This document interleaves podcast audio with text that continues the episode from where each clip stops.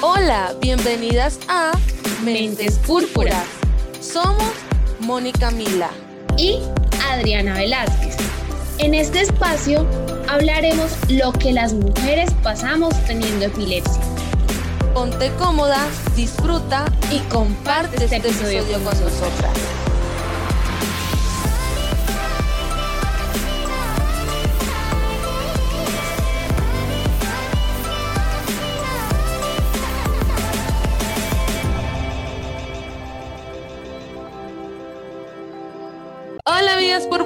Hoy es jueves y llega un nuevo episodio. bueno, nuestro segundo episodio quisimos hablar sobre un tema que nos preocupa a todas en algún punto de nuestra vida. El tema de hoy se llama Camino con obstáculos en el que hablaremos acerca de cómo hemos superado la epilepsia con optimismo y actitud positiva para que ésta no afecte nuestro diario vivir y alcanzar todas nuestras metas y sueños. Cada una enfrentamos de una manera, pero muy distinta nuestra condición. Sin embargo, muchas veces hay momentos en la vida en donde nos cuestionamos si podemos llegar a hacer ciertas situaciones. O sea, como el si puedo llegar a ser madre, si puedo hacer deporte, pues el deporte que me guste, si puedo trabajar, el si mi pareja me va a aceptar con mi condición y el cómo tomarán mis amigos la noticia. Y la más importante es el cómo hablar libremente de mi condición sin que me rechacen. Es cierto, estas preguntas nos las hemos hecho en algún momento de nuestra vida, al menos una de ellas.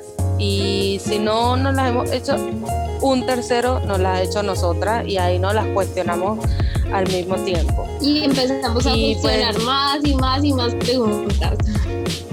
Es cierto, es cierto, totalmente cierto. Bueno, al principio por la condición que tenemos nos minimizamos y creemos que no podríamos llevar una vida normal. Y aquí es donde llegan las alteraciones emocionales que muchas veces lo que generan son factores psicosociales, la frecuencia de crisis y también es generado, esto también es generado por los fármacos. Ah, ¿Qué queremos decir con factores psicosociales? Que cuando nos cuestionamos mucho qué pensarán nuestra familia, amigos, eh, pareja, conocidos, al darle la noticia de que tenemos epilepsia, eh, nos estresamos, nos deprimimos, nos da ataques de pánico, de ansiedad y muchas veces estas emociones que tenemos lo que hacen es desencadenar crisis que eh, nos dan peores emociones y lo que hace es eh, alterarnos, lo que hace es deprimirnos y eso en vez de facilitarnos el camino, lo que nos está haciendo es atrasarnos o poniendo más obstáculos para eh, superarlo o aceptarlo. Claro, como somos seres emocionales,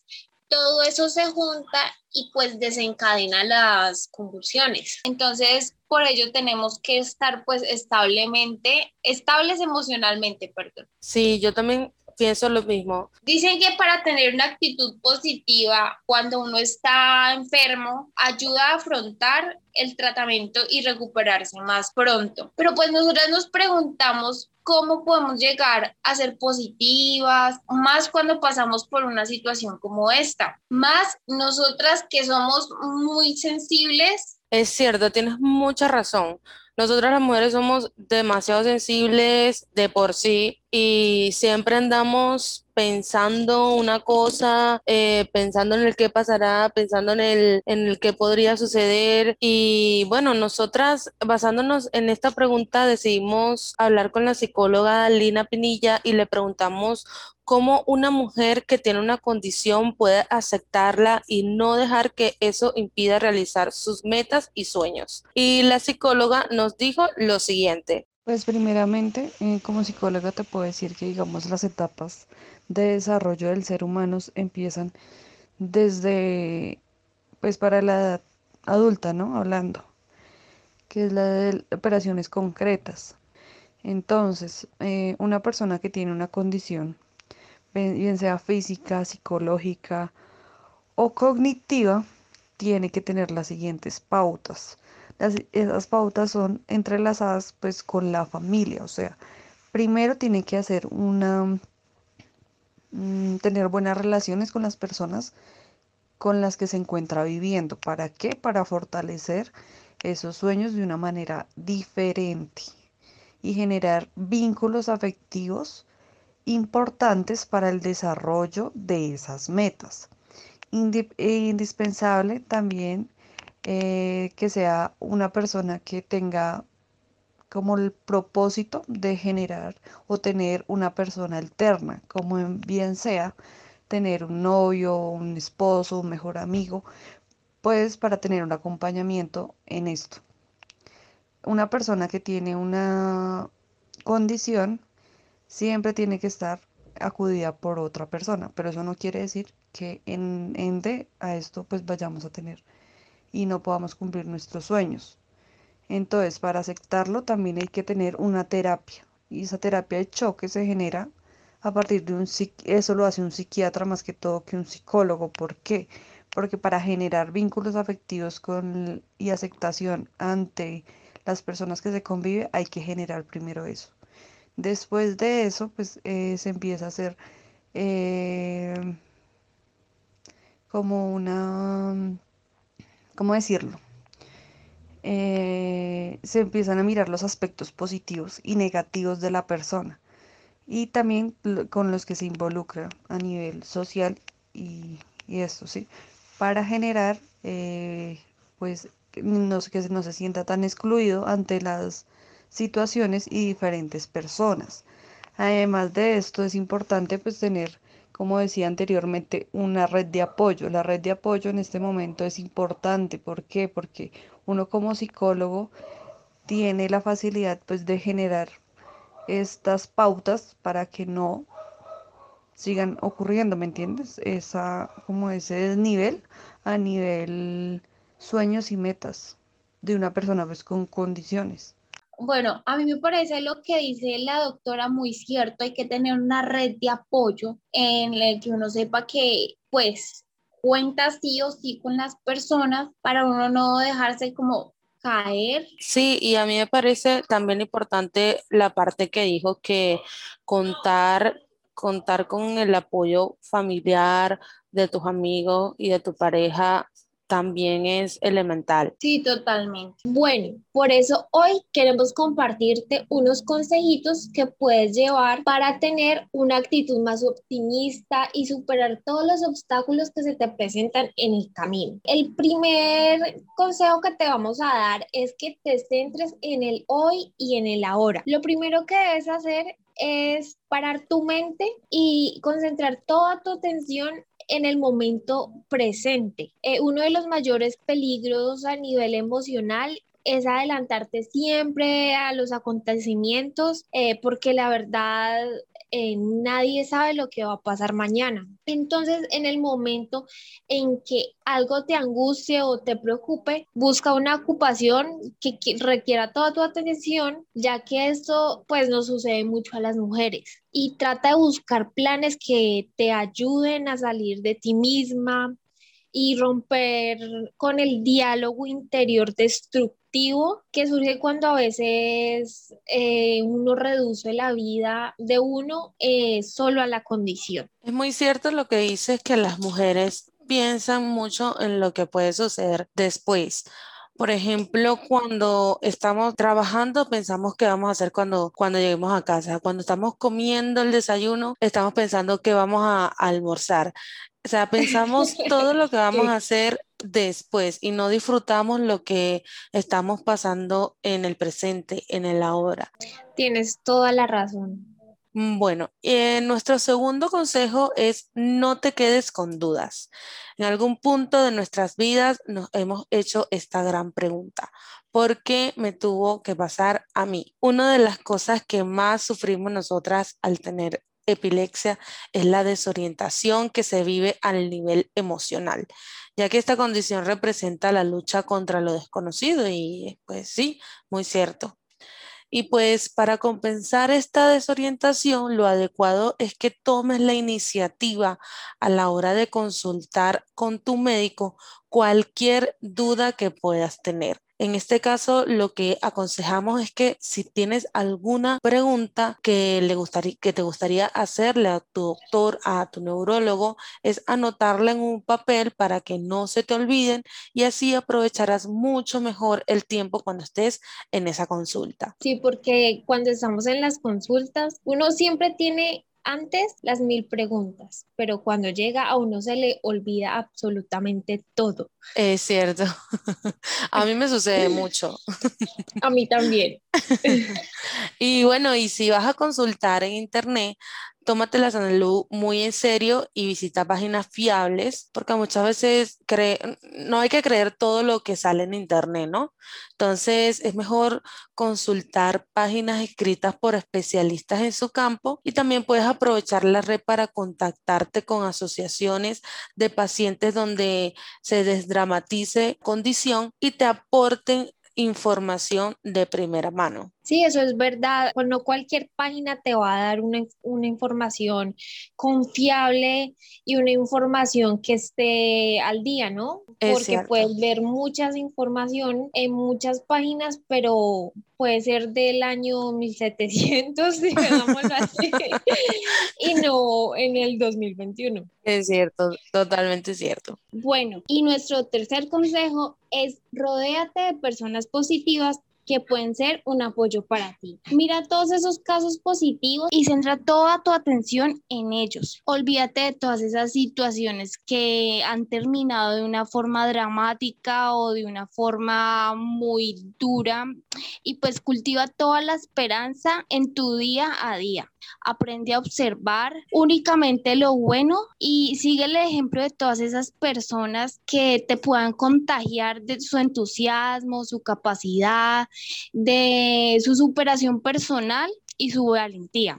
Nunca te guardes nada para ti porque eso es muy malo. La verdad es mejor desahogarse porque el consuelo es el mejor remedio para la tristeza. Y pues también el placer puede ayudar, es conveniente para reducir el malestar emocional. Pues tú te conoces mejor que nadie y pues de verdad eh, sabes las cosas que te hacen sentir mejor. Es muy cierto lo que dices, pues a veces nos rodeamos de personas que no comparten el mismo pensamiento que tenemos, los mismos ideales y eso nos da energía negativa porque pensamos que no podemos hacer las mismas cosas que ellos, porque no, no podemos ir a los mismos lugares que esas personas, porque a pesar de que las queremos mucho, no compartimos los mismos pensamientos y eso nos ata. Y eso que dices de que tú te conoces mejor que nadie es súper cierto. Ah, tal vez lo que te haga bien a ti para eh, animarte, para sentirte mejor, no es lo mismo que me anima a mí. Sí, tienes toda la razón. O sea, no hay nada como hacer algo que a uno de verdad eh, lo anime, lo apasione, no hacer cosas de, pues, que, que animen a otros, ¿no? O sea, es hacer lo que verdaderamente a uno lo le ayude. Bueno, y continuando nuestro cuarto consejo, eh, habiendo dicho lo anterior, hablando de personas negativas, nuestro cuarto consejo es aléjate de personas negativas y que te roben la energía. Aconsejamos que hagas planes con personas optimistas, que no te quedes encerrado en ti mismo. El aislamiento no es bueno a nivel emocional, que te dejes acompañar justamente lo que hablábamos. Pero lo adecuado es que encuentres también el equilibrio con cada una de las personas que te rodean. También tienes que tener también tu propio espacio. En este sentido, formar parte de un grupo de personas que tengan tu misma condición puede ser un punto de apoyo, como lo dijo anteriormente la psicóloga Lina Pinilla, eh, para un, un grupo de apoyo para compartir impresiones eh, de las cosas que se han vivido, que se han experimentado, es muy bueno. Así es, tener una red de apoyo, eso es muy importante porque sentimos como que no estamos solos y que no somos los únicos que tenemos esta condición, ¿no? Entonces ahí nosotros podemos expresarnos y decir todo lo que sentimos. Sí, y también contar las experiencias y sentirte apoyado por una persona que también haya pasado por esa misma situación, eso te hace sentir primero identificada y que tú digas, no, pero esto no solo me ha pasado a mí, o sea, esto pasa muy frecuente, eso a mí me sucedía mucho. Yo tengo que saber que esto es algo normal y así aprender a aceptarla, aprender a superarla un poco más rápido. Es muy bueno, sí, estar en un grupo de apoyo como el de Adri que se reúnen todos los domingos. Claro, están totalmente invitados. Para nuestro último consejo es celebra cada pequeña mejoría que vas teniendo. Nunca seas exigente contigo mismo y siempre sé flexible. Aprende a tratar exactamente como tratarías a tu mejor amiga, a quien tú pues quieres, aprecias, pues valoras mucho y aprende a decirte cosas bonitas, frases bonitas, cuando tú tengas miedo, interioriza el siguiente frase, la siguiente frase, perdón, todo irá bien, las cosas van a, van a, van a mejorar. Incluso puedes escribir eh, mensajes en tu cuaderno o colgar en un cuadro con papelitos en tu habitación eh, y las vas leyendo cada día y eso te va a ayudar a mejorar. Eso es muy importante. Ese paso yo siento que lo hago muchísimo. Y pego papelitos por todos lados, en mi escritorio, en el espejo, en el baño. Y siempre que voy pasando, los voy leyendo. Primero los empecé pegando en el espejo de mi baño y ya los pego por todos lados porque siento que cuando voy teniendo un mal día y de pronto paso por lugares de mi casa y me encuentro con el, con la frasecita positiva y la leo, siento que como que me estoy dando yo misma como ánimo. Así es, y como tú dices, hacer más positivo que es lo importante ahora. Exacto. Si aprendes a ser positiva, transformar una situación negativa a positiva, sé que a veces cuesta un poquito, pero si logras hacer eso o le miras el lado positivo a una situación, tú vas a ver que ahí las cosas van a empezar a cambiar y tu chip va a empezar a cambiar. Sí, totalmente, porque pues digamos, pueden utilizar la ley de la atracción, todo lo que ustedes quieran lo atraen, digamos, atrae, pueden atraer leyendo esos papelitos, digamos, estoy feliz, estoy feliz. Entonces van atrayendo todas esas cosas buenas y positivas para su vida. Y creerse también la frase. Porque muchas veces cuando estamos... Es lo más importante.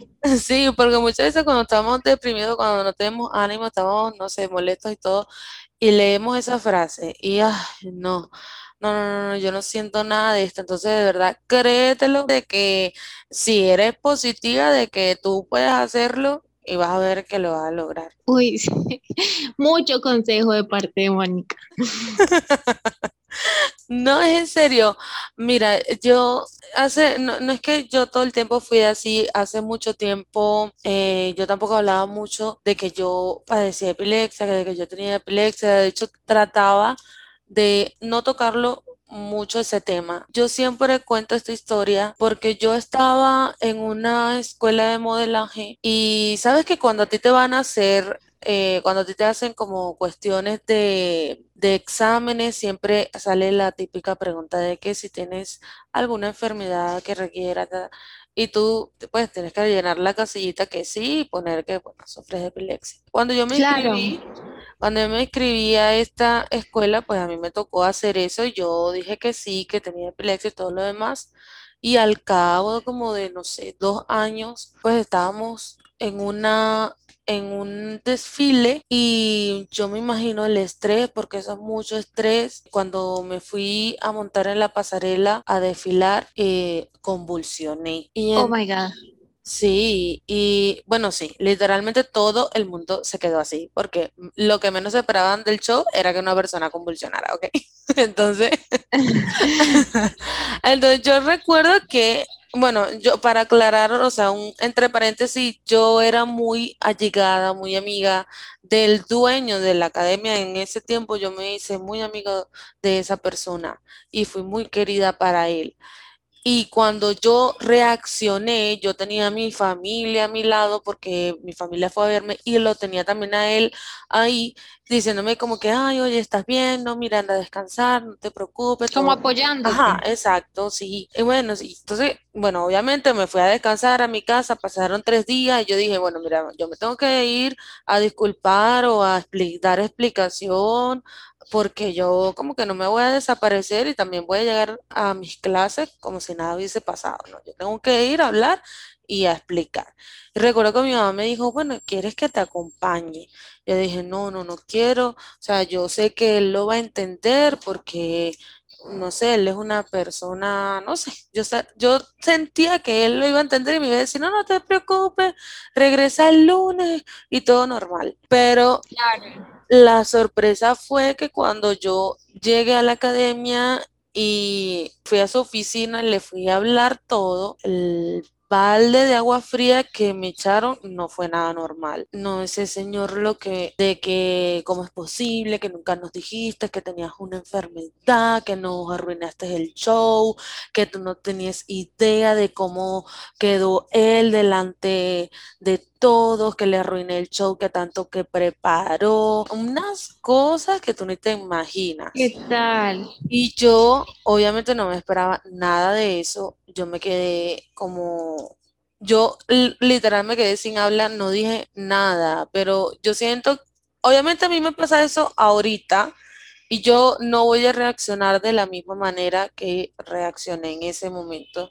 Pero como te digo, yo era una persona que no hablaba mucho de mi condición, no le, o sea, no, no me gustaba ni siquiera, no tenía como esa aceptación que tengo hoy en día pero siento que en ese momento yo me hubiese dicho, mira, párate, ponte las pilas y dile que las cosas no son así. Y recuerdo mucho una frase que me dijo que eso fue como que lo que me marcó de eso y me dijo, personas como tú deberían pasar todo el día acostados durmiendo sin hacer nada. Qué ignorancia, por Dios o sea, eso para mí fue como, ¡ah! no, no, Dios mío, horrible en ese momento. Y más de parte de la persona que tú creías que eras como, que era como tu amigo, ¿no? Sí, yo sentía, no, que el mundo se iba a acabar, no, Dios mío, qué horror. No, yo llegué a mi casa llorando, mi mamá furiosa, que cómo era posible. No, todo el mundo también que estaba ahí eh, furiosos. Eh, pero bueno, en esos días, pues como había convulsionado, yo fui al neurólogo y mi neurólogo me dijo, no, no te pongas así. Es más, tú eres muy buena. Y cuando mi doctor me dijo eso, pues bueno, tú lo que vas a hacer es que te vas a inscribir en otra academia, vas a ser la mejor y él se lo va a perder cuando tú seas famosa. Y entonces ahí yo me di cuenta pero verdad que sí, o sea, esa no es la única academia de modelaje que hay en mi ciudad. esa no es la única persona que me va a aceptar ni nada. Y yo hice exactamente lo que hice, lo que me dijo mi, mi médico. Me, me, inscribí en una, en otra academia y mira, y fui una de las favoritas, salía en muchas pasarelas, hice cosas que yo sé que con él jamás iba a hacer. Y esas son cosas que uno hoy en día dice, bueno, yo siempre digo, todo pasa por una razón, porque si a mí eso nunca me hubiese pasado, nunca me hubiese tenido la oportunidad de hacer eh, cosas que yo aprendí e hice en otros lados a causa de eso. Pues las cosas son duras, pero todo pasa por algo, ¿no? Exacto, todo pasa por algo. Y yo desde allí yo dije, no, yo tengo que cambiar mi pensar y de hecho yo tanto lo cambié que el día que yo llegué a esa academia a mí me hicieron presentarme delante de todas las niñas que estaban allí y me dijeron que, o sea, que dijera que como que hace cuánto modelaba y que eh, si estaba como en, otro lado, que no es que. Y yo sí, yo dije, bueno, sí, yo eh, modelo de hace como dos años, eh, y estaba en, la academia tal, pero lastimosamente en mi última pasarela yo convulsioné porque yo tengo epilepsia y debido a eso a mí me expulsaron. Pero todo el mundo se me quedó viendo y yo estaba un poquito nerviosa porque yo nunca había hecho eso delante de nadie. Pero fuiste muy fuerte, muy valiente. Sí, y me dijeron, esas cosas jamás te van a pasar aquí porque eso es discriminación. Pues eh, yo qué te cuento. Una experiencia mía es que yo estaba en primaria y yo era reciente en el colegio y pues casi pues las chicas no casi no me conocían las niñas y entonces cuando se dieron cuenta que yo tenía epilepsia porque yo convulsioné en ese tiempo a mí me empezaron a decir la epiléptica mm, en el salón en, todas partes me empezaban a decir así mis compañeras. Y yo bueno pues eso eso me, me, me hacía sentir muy mal la verdad. Pero pues mis papás vieron que, que, o sea, como yo estaba deprimida, de bajoñada, y pues me dijeron como que ríete cuando te den las crisis, las convulsiones. Y yo, bueno, sí, como que para hacerme fuerte. Entonces yo me empecé a reír cuando me empezaron a dar las convulsiones para como que, mm, bueno, me da, pero me levanto, sigo, sigo adelante, ¿no? Exacto. Entonces, a mí cuando me, daban las convulsiones en el colegio, yo me reía normal como me reía en mi casa con mis papás. Y entonces las rectoras, las monjas del colegio, eh, decían que yo me hacía, pues, tener epilepsia, que yo me hacía enferma, que yo no estaba enferma, que yo me hacía, pues, digámoslo, la epiléptica, o sea, que yo me hacía eso, exacto, y, y, que yo era para llamar la atención y para no ir a clase. Entonces, claro, eso me dio muy duro. Pues mi mamá pues tuvo un, un altercado con las monjas y pues más que, o sea, yo creo que una persona, pues como una monja o una religiosa, debería entender todo eso y ser más comprensiva. Exacto, más comprensiva. Y no, entonces me tuvieron que sacar del colegio y cambiarme, porque no toleraba, pues ya que dijeran eso, más mis compañeras diciéndome todo el día epiléptica, epiléptica, epiléptica. Entonces eso fue un tiempo duro para mí, pero pues me fui para otro colegio y allá la pasé increíble. Claro. Pero no se dejen achantar por lo que les venga, por lo que les toque afrontar, porque de alguna forma, como ayudó a Mónica, también me ayudó a mí, me ayudó a salir de ese colegio y a llegar a otro. Entonces, y a ir enfrentando más mi, mi condición. Entonces, vean las cosas positivas. Exacto, y mira que también me di cuenta de que en ambas situaciones las personas que están a nuestro alrededor también se dieron cuenta de que es, algo negativo de que lo que nos estaba pasando, que no, no era favorable, que era discriminatorio y nos ayudaron a salir de eso. Y era algo que nombró la psicóloga Lina que el tener el apoyo de familiares, de amigos, de la pareja es muy importante. Sí, es demasiado importante, yo creo, porque yo creo que sin la familia, pues en ciertos aspectos, bueno, en ciertos momentos eh, no hubiéramos podido. Es, es cierto, es totalmente cierto.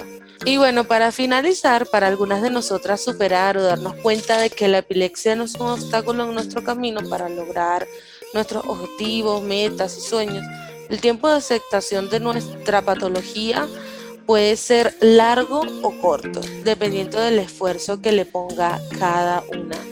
Entonces decidimos escoger este tema para nuestro segundo episodio porque muchas mujeres se comunican con nosotras preguntándonos cómo le hicimos para aceptar de manera positiva nuestra condición.